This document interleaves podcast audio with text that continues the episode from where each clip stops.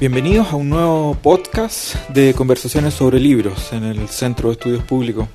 En esta oportunidad estamos con Rodrigo Cordero. Rodrigo es doctor en Sociología de la Universidad de Warwick en el Reino Unido y actualmente profesor de la Escuela de Sociología de la Universidad Diego Portales. Eh, el libro que vamos a comentar en esta oportunidad se llama La fuerza de los conceptos de metales pesados del año pasado, el 2021, y este es el quinto libro de Rodrigo. En todos estos libros a mí me parece que hay una, una misma motivación. Eh, eh, este es el intento por encontrar formas originales de aportar a la teoría crítica. En este libro me parece que la originalidad consiste en encontrar un modo de confrontar condiciones materiales y discursivas de dominación a través de la praxis de los conceptos. ¿Qué significa esto de la praxis? Los eh, conceptos son históricos, dice Rodrigo, no tienen un significado unívoco, dependen de la forma en que los sujetos los modelan y los proyectan en la construcción de los órdenes sociales o de su orden social. Son por tanto espacios de disputa a los que no se les puede dar una clausura final. Este concepto de clausura un concepto que Rodrigo utiliza recurrentemente a lo largo del libro. Quien intente hacer estas clausuras de los conceptos va a ejercer una dominación ilegítima sobre el orden discursivo institucional de una sociedad que quiere permanecer siempre abierta al cambio.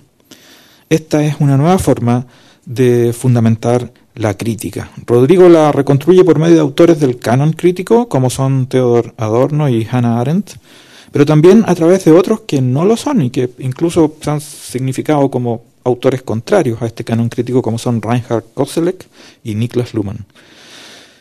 Si la propuesta de Rodrigo, a quien tengo aquí a mi lado, es correcta, entonces toda esta definición que yo les acabo de dar, esta introducción, es al menos incompleta. ¿No es así, Rodrigo? Eh, muchas gracias, Aldo, por la invitación. Eh, a, ti y al Centro de Estudios Públicos y por supuesto por la generosidad de esa presentación, sobre todo en la afirmación de ah, leer el libro y parte de mi trabajo como una nueva forma de fundamentar el trabajo de la crítica, eh, tanto la crítica en sentido intelectual pero también eh, social.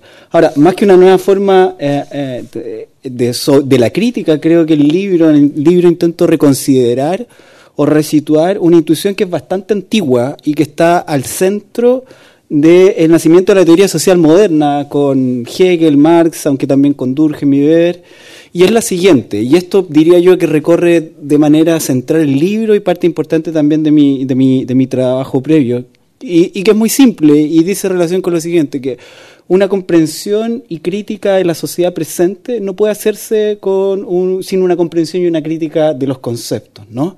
Entonces, parte importante de mi trabajo, y creo que el libro intenta un poco eh, hacer ese ejercicio es transformar los, los, conceptos no solo simplemente en, estos dispositivos cognitivos para definir la realidad, sino transformarlos también en un aparato de viaje, ¿no? Para sumergirse. A ver, déjame ponerlo en estos sentidos y, y, y, por eso creo que puede ser un punto importante para conversar.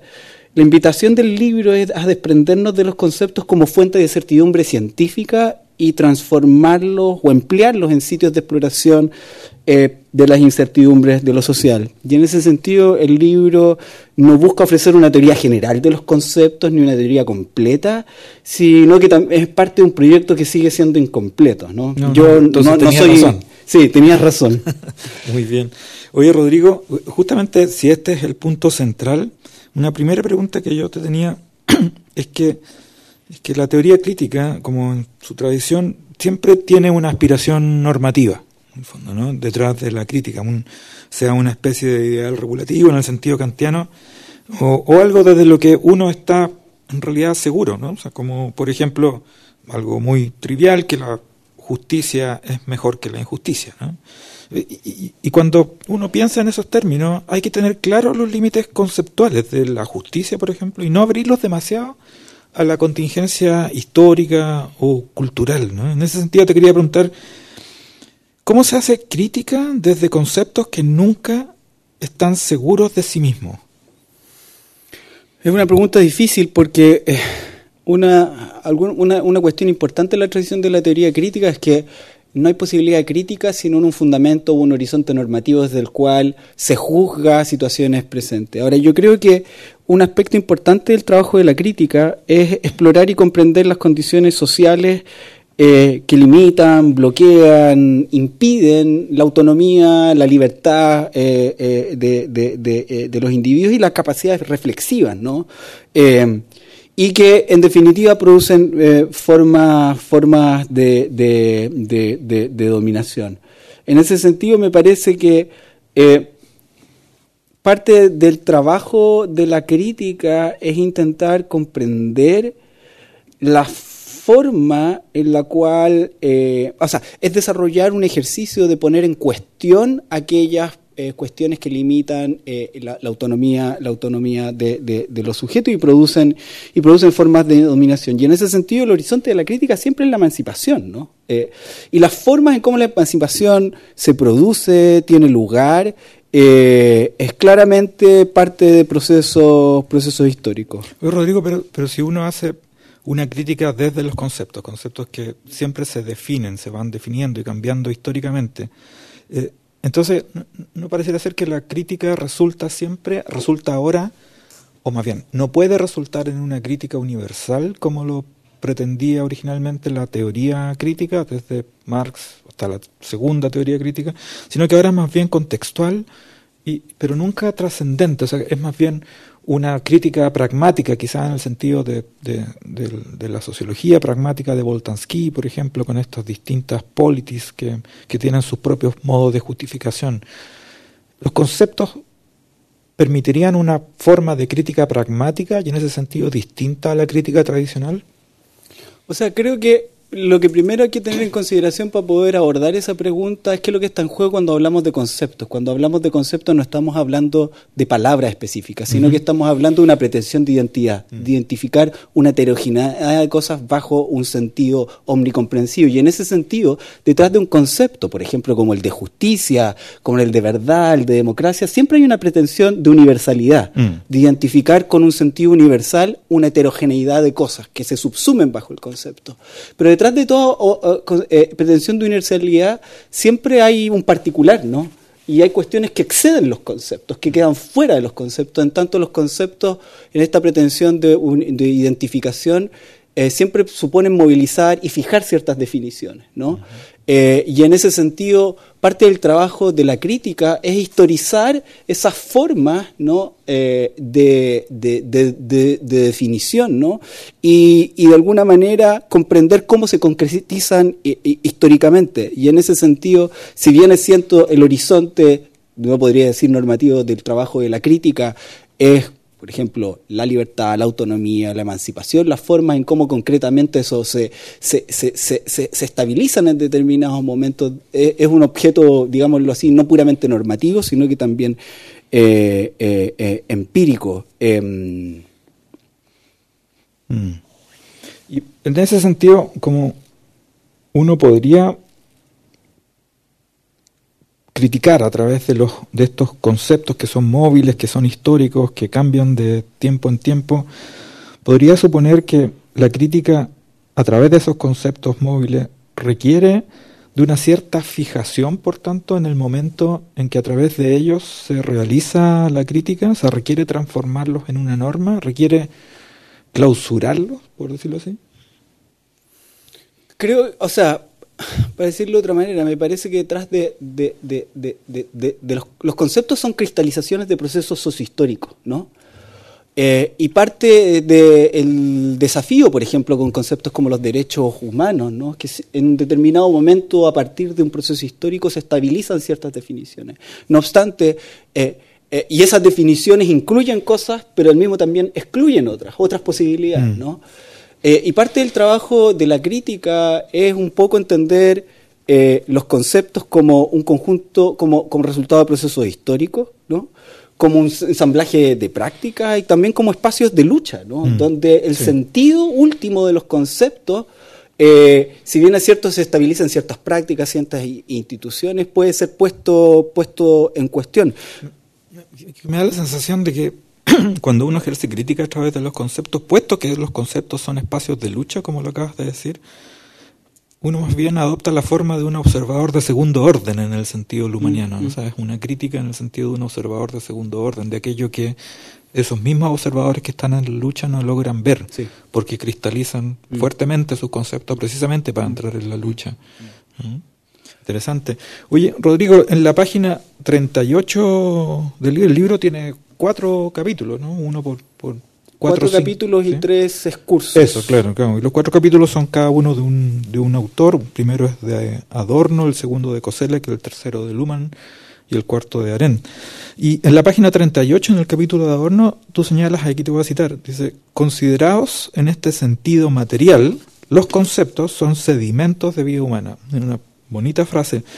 Eh, una bonita frase que me recordaba al Marx joven, ¿no? Al Marx joven que el, de 1887, no, no, recuerdo exactamente el año, eh, el Marx joven que entendía la alienación como una deshumanización del trabajador producto de este esta transferencia de humanidad cuando el trabajador está en la labor traspasa a la mercancía, ¿no? Y tiene esta figura de que la mercancía sale caminando y el trabajador sale arrastrándose de la fábrica porque se deshumaniza en la producción de la mercancía. Me preguntaba con esta frase que, acabo de citar tuya, si no sucede algo parecido con los conceptos, ¿no? ¿En qué sentido? En el sentido que, que en estas luchas que tú señalas, en estas luchas por la libertad, por la justicia, que siempre están en todo caso justificadas, nosotros nos desgastamos, ¿no? Nos, de alguna manera nos deshumanizamos y traspasamos una cierta humanidad a los discursos que comienzan a adquirir más vida y fuerza política que nosotros mismos. O sea, hay, hay, una, hay una similitud entre esa deshumanización, alienación marxista del Marx joven con esta, con esta capacidad de adquirir vida, ¿no? De los discursos mismos o de los conceptos? A ver, ahí yo diría dos cosas. Creo que es una excelente pregunta porque por dos razones. Uno, el propio Marx, una, de las cosas más importantes en su análisis de la sociedad capitalista y de su crítica a la economía política es precisamente utilizar el análisis y crítica de los conceptos como un, método de sumergirse en la realidad social. Y fundamentalmente porque es la propia realidad social, las propias prácticas sociales, formas de conocimiento, instituciones que producen descripciones acerca de, sí mismas que se estabilizan en prácticas, mm. instituciones. Entonces, solo para recordar cómo comienza el, el, Capital de, de, Marx, que no es un escrito de juventud, pero, pero déjame hacer este, este desvío. En, en, en, en, el, en el inicio del Capital, Marx dice, la sociedad presente se nos presenta, la riqueza de la sociedad presente se nos presenta como un cúmulo de mercancías. ¿no? Mm. Y esa idea de cómo la sociedad se nos presenta es muy relevante para Marx, para todo el proyecto intelectual de comprender qué es lo que está en juego en la comprensión del capitalismo. Y ahí lo que él comienza es analizando y desempacando un concepto del concepto de, mercancía. ¿Y por qué menciono esto? Porque de ahí se desarrolla toda una teoría de la reificación, de cómo en la sociedad capitalista las relaciones sociales se transforman en relaciones entre cosas que aparecen adquirir vida por sí mismas. Mm. Y en un momento Marx señala, no ahí, sino que en el Grundrisse, que es un texto previo al mm. Capital, es cómo comprender una sociedad en la cual estamos gobernados por abstracciones. Y esa es una idea muy potente en mm. términos de cómo una sociedad está gobernada por abstracciones en el sentido de conceptos que parecen adquirir vida propia. Y eso es muy interesante porque eh, eso nos retrotrae también al joven Marx y la idea de la deshumanización o la alienación. De los 40. Eh, sí, en donde lo que está en juego es este proceso como de desprendimiento de la experiencia cotidiana mm. respecto de ciertas fuerzas que uno no puede controlar. Algo similar ocurre con los conceptos. Mm. Cuando los entendemos no simplemente como definiciones cognitivas, como definiciones en un diccionario, sino como entidades que habitan y circulan mm. en la vida social. Y en ese sentido los conceptos comienzan a adquirir vida propia, se transforman en abstracciones sociales, ¿no? Y es en ese sentido que me parece que tienes mucha razón de, cómo ocurre algo parecido con los conceptos en el sentido de cómo la forma en que estos se fijan las luchas que subyacen su desarrollo y definición en términos de libertad o justicia, también terminan creando eh, abstracciones, ¿no? Abstracciones que adquieren vida propia y adquieren vida propia que también se, se eh, eh, se, experimentan cotidianamente. Mm. ¿no? Mm. interesante. Oye, Rodrigo, eh, pasando al, No voy siguiendo el, libro en su secuencia, quiero saltar un poquito a, Arendt. Y esta formulación de este concepto que es tan, tan, tan evocativo de, de Arendt, que es el espacio entre, ¿no? el in-between en el original, que, es muy interesante como un espacio de indeterminación de lo político. Y, ella, tú explicas muy bien ahí en el texto, eh, deriva la, de ahí la revolución, ¿no? que sacude estos cimientos y produce este espacio de libertad de lo político. Esa, esa definición de, del espacio in-between, que me parece muy atractiva, asociada a la revolución, como que me parece difícil de captar. O sea, como creo que uno puede lograr bien entender la revolución en el sentido de la revolución francesa o de las revoluciones de independencia, en el caso americano, como ese tipo de revoluciones que producen un espacio in between, ¿no? que producen un espacio entre. Pero me cuesta un poco más con la revolución china, con la revolución rusa o también en contrarrevoluciones, ¿no? que, que también tienen un sentido revolucionario. Y ahí te quería preguntar ¿Cuáles son entonces los, los límites del concepto de revolución de Arendt? ¿no? y, para concretizarlo mejor, ¿dirías tú que, que el, el, golpe del 73, por ejemplo, fue una revolución o que, o que el 18 de octubre también lo, lo es en el sentido de Arendt? En el sentido que producen este espacio de indeterminación de lo político? Sí, eh, la pregunta tiene varias capas y déjame muy brevemente intentar de, deslindar cada una de ellas eh, para poder llegar al tema de los límites del concepto de su revolución, de revolución y su rendimiento para comprender procesos sociohistóricos que usualmente se tienden a subsumir bajo esta abstracción. ¿no? Ah, lo primero es que la, categoría del entre en Hannah Arendt, en el in-between, es una aproximación filosófica, fenomenológica a la comprensión del mundo. Cuando se hace la pregunta en el contexto de una sociedad posttotalitaria, es ¿qué es lo que es el mundo? El mundo es ese espacio entre mm. que eh, eh, nos separa, pero al mismo tiempo nos une, y es la condición de posibilidad de la pluralidad. Mm. ¿no? Eh, sin entre, somos masa. Hay que recordar que Hannah Arendt está escribiendo en el contexto de lo que se denomina la sociedad de masas y la experiencia totalitaria. Y está intentando pensar en cómo darle viabilidad a una teoría de la libertad en una sociedad post-totalitaria. Y en ese sentido, el libro sobre la revolución es un esfuerzo por recuperar el problema de la libertad como un problema que está al centro de la política. Y la política no es sino el espacio de construcción de ese entre, ese mundo en común.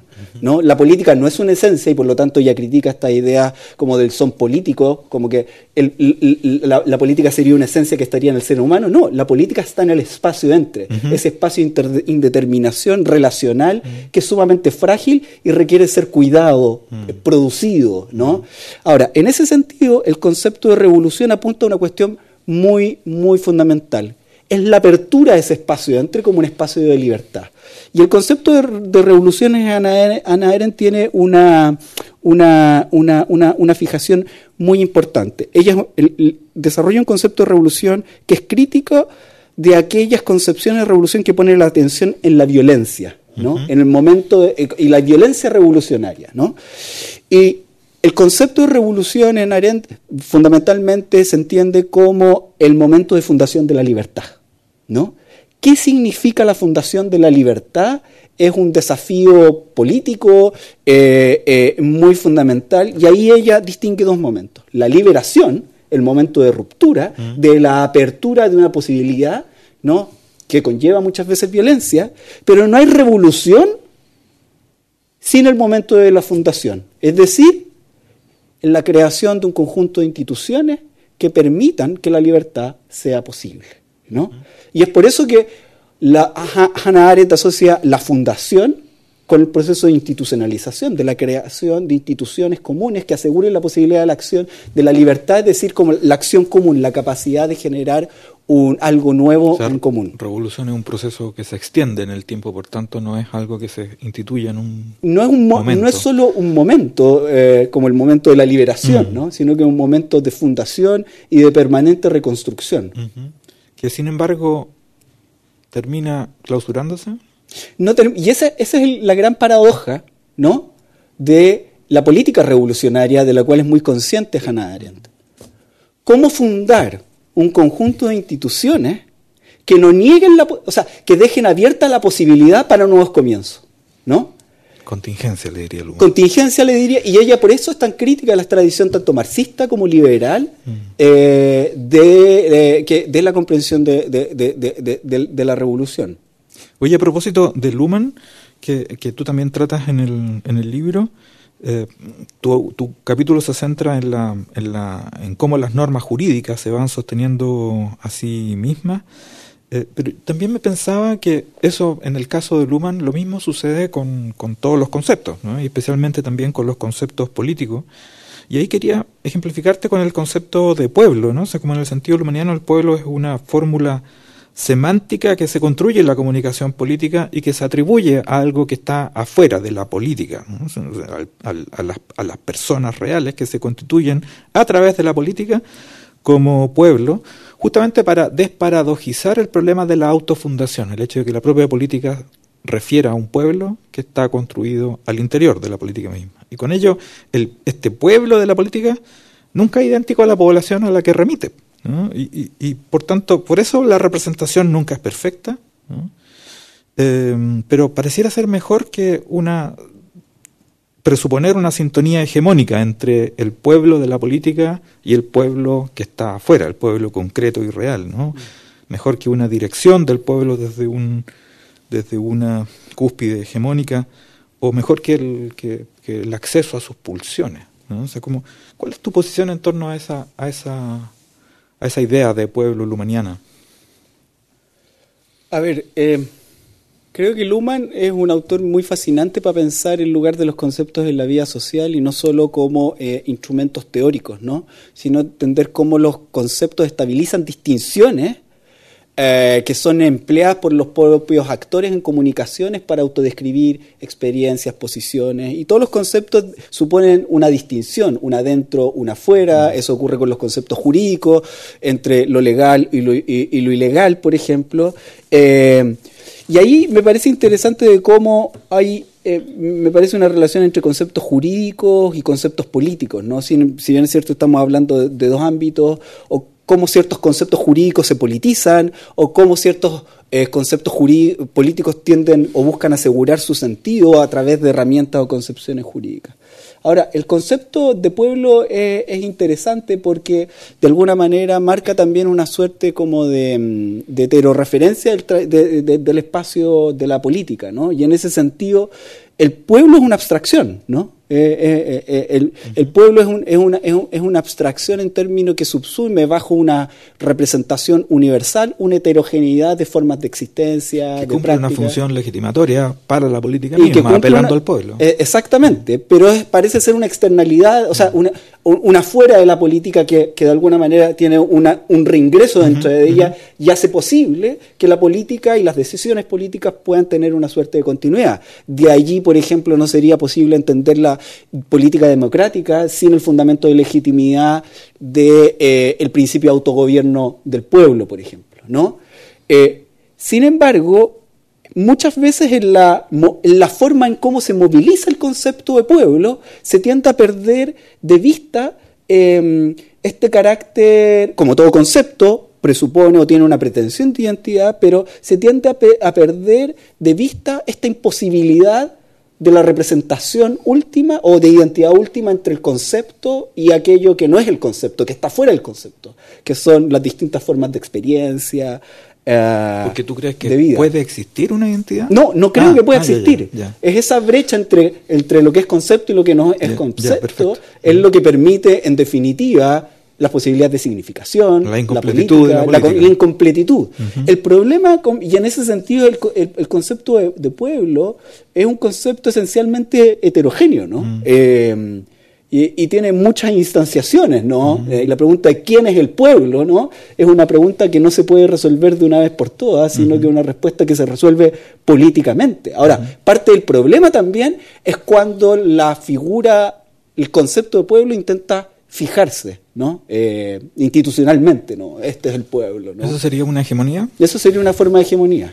Perfecto. Eh, y en ese sentido, para simplemente para hacer la extensión, en, el uso de la teoría política contemporánea más extendido de la discusión sobre el pueblo, el laclo, no obstante que en, la teoría del laclo del populismo, ¿no? Eh, el, el, pueblo siempre un significante vacío, eh, la forma en cómo se constituye el pueblo siempre es a partir de una hegemonía, y la hegemonía en último tiempo siempre lleva una forma de homogeneidad. A una clausura. A una clausura. Algo que niega la historicidad de los conceptos. Y, su pluralidad. Perfecto. Hoy, Rodrigo, estamos, estamos concluyendo, pero no puedo dejar de preguntarte una, una, una, última, una última cuestión en relación a una figura que tú utilizas, no la llamaría retórica, sino que la llamaría como una especie de construcción de un interlocutor, que, está muy presente en la introducción del libro, pero que también está presente en el capítulo sobre Adorno y en, y en uno o dos probablemente de los excursos que, que, tú, que tú señalas, que es la figura del estudiante. Em, en la introducción, tú señalas que el estudiante tiene que aprender que los conceptos y la teoría no son tan empíricos como la acción, ¿no? Y vuelves como recurrentemente. Toda la instrucción está construida con esa, con esa interlocución con el estudiante. En Adorno, el estudiante es una especie de material en bruto, quizás una tabula rasa que hay que ir tallando. O sea, como, bueno, de hecho, el libro que tú señalas ahí que, trabajas en el capítulo sobre Adorno son sus lecciones, ¿no? por tanto esa figura está muy presente. Y en el discurso sobre el movimiento estudiantil del 2011, el estudiante era una especie de, de vanguardia, me dio la impresión, ¿no? que tenía, y aquí te cito, convicciones morales acerca de lo que resultaba normativamente inaceptable en el orden neoliberal para movilizar el imaginario de un orden social distinto. Que es una afirmación, yo diría, como potente como de asignación a ese movimiento estudiantil. ¿Cuál, cuál de esas figuras del estudiante es la que te acomoda o piensas que las, las, las tres son, son, son apropiadas? Y, y, como la última pregunta que, que, te quería hacer sobre eso es si, si crees que el movimiento estudiantil tiene una, una, una posición de, de superioridad sobre otros movimientos sociales también, si es un primus inter pares, pudiésemos decir, ¿no? De, los movimientos sociales en general. Empiezo por lo último, creo que no, pero voy a intentar de, detallar muy brevemente por qué creo, por creo que no. Eh, em, la pregunta apunta a un tema que en realidad no lo había pensado tal como estaba formulada la pregunta, ¿no? Y esa suerte de persistencia en la figura del estudiante a lo largo del libro me parece muy evocadora también en términos de lo que está detrás del fondo del propósito de armar este libro. E, e, este, este libro es más bien eh, la colección de un conjunto de textos que de alguna manera para mí suponen un viaje intelectual, ¿no? De cómo producir eh, teoría social utilizando los conceptos no solo como herramientas para definir la realidad, sino que utilizarlos para sumergirnos en ella. ¿No? Y eso tiene un elemento biográfico importante para mí, porque en definitiva yo no me siento a mí mismo ni como un teórico social, ni mucho menos un teórico crítico. De hecho, como que intento rehuir de esas categorías para subsumir el trabajo que hago, que en parte hay harto eclecticismo. Yo vengo de, de una formación en sociología muy empírica y a medio camino en mi doctorado tomo la decisión de hacer una teoría, una tesis en teoría. Yo estuve cuatro años encerrado haciendo teoría. Y la pregunta que me daba siempre dando vuelta es cómo se investiga teóricamente, ¿no? ¿Cómo se produce teoría? ¿no? Y en ese sentido la pregunta del aprendizaje, ¿no? Del cómo aprender a investigar teóricamente siempre ha sido una, una inquietud fundamental para mí. Pero también, por otro lado, por mi desempeño profesional, es cómo enseñar a las y los estudiantes a pensar teóricamente sin fetichizar la teoría como un espacio eh, eh, en donde simplemente el, interés por la teoría es simplemente aquellos que les interesa la, filosofía. ¿no? ¿Cómo, de alguna manera traducir eso eh, para estudiantes de que los conceptos no es algo que estén en los libros, sino que habitan la vida social, circulan y se mueven? Y en ese sentido me parece que también hay un tercer aspecto que de lo que a mí me interesa también el trabajo teórico, me ha fascinado siempre mucho leer clases de autores que a mí, a mí me interesan y me gustan. Y cómo el pensamiento vivo, todavía no traducido en un libro cristalizado en un artículo, tiene espacio en ese lugar pedagógico de, de, de enseñanza de aprendizaje, de ese espacio de reflexividad que todavía no está cerrado, sino que está abierto a la incertidumbre, a las preguntas, al no saber. Y, y en el caso de Adorno me pasaba eso, me interesaba mucho estudiar y entender las clases de Adorno y cómo él enseñaba. Ahora, ¿por qué digo esto? Porque esto conecta con lo que yo creo que es importante a lo largo del libro, lo que denomino algo así como una pedagogía de los conceptos. Seguir la vida social de los conceptos, que es parte del esfuerzo del libro, supone entregarle un valor pedagógico en un doble sentido. ¿no? Por eso no me, no me quiero centrar tanto en la figura del estudiante, sino en esta dimensión pedagógica. Uno, entender el lugar que tienen los conceptos en nuestros hábitos de pensamiento y cómo muchas veces los conceptos eh, eh, inmovilizan nuestras formas de pensar, pero también cómo podemos emplear los conceptos para expandir nuestra imaginación también, imaginación normativa, política, ¿no? y en ese sentido un espacio de aprendizaje. Pero por otro lado, utilizar los conceptos para observar y sumergirse en la vida social también, al hacerlo aprendemos algo de la vida social que no sabíamos, y ahí es un espacio de aprendizaje. Eh, y en ese sentido me interesa harto esa, esa, esa idea, ¿no? y creo que la figura del estudiante a lo largo del libro da cuenta de eso.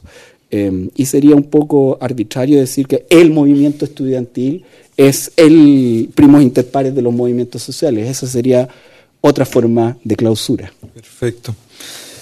Eh, bien, me, acordaba de la figura de, Lupan utiliza la figura de el sociólogo, ¿no? está él y el sociólogo, que es como, el sociólogo representa toda la sociología y él es algo distinto de toda esa sociología. ¿no? aquí hay algo distinto también en Rodrigo Cordero. Eh, muchas gracias, Rodrigo, por esta eh, interesante conversación sobre tu libro La fuerza de los conceptos de metales pesados del 2021 y, y muchas gracias a todos por escuchar esta nueva edición de Conversaciones sobre Libros.